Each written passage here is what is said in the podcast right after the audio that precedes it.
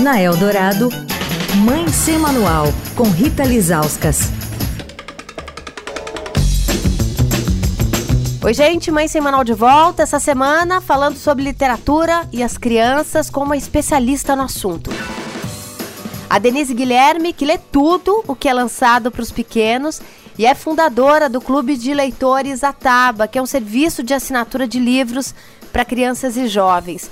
Denise, qual sua dica de hoje? Sim, o segundo livro que eu pensei é um livro que eu adoro, é, chama-se A Extraordinária Jornada de Edward Tulane, um nome longo. É de uma escritora chamada Kate de Camilo, e ele é um livro, como o próprio nome já diz, é uma jornada de um personagem e é um livro em capítulos. Às vezes a gente pensa que ler livro em capítulos só funcionaria com as crianças muito grandes. Não é assim. Esse livro, ele tem capítulos muito curtos, então, quer dizer, dá para as crianças pequenas, aí de 5, 6 anos, acompanharem a narrativa. E ele vai contar a história de um brinquedo, é um coelho que uma menina ganha, que é super luxuoso, ele é de porcelana, ele tem a orelha de coelho, ele é articulado, e é uma criança que tem uma paixão por esse brinquedo. Só que o brinquedo não tem nenhuma afeição por ela. Ele é um brinquedo, ele acha que ele se basta. Mas ele vai se perder dessa criança e vai viver ao longo dos capítulos uma jornada de encontro consigo mesmo. É um livro que é muito profundo, é muito bonito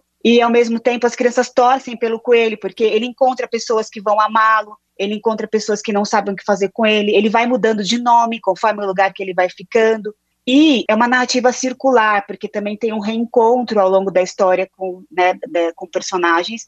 E tem essa coisa do coelho estar amadurecendo emocionalmente. Então, é um personagem que faz uma jornada de descobrir o que, que é esse encontro com o outro, de se abrir para o outro e de entender que às vezes você vai se apegar muito a uma pessoa e depois você vai ter que deixá-la.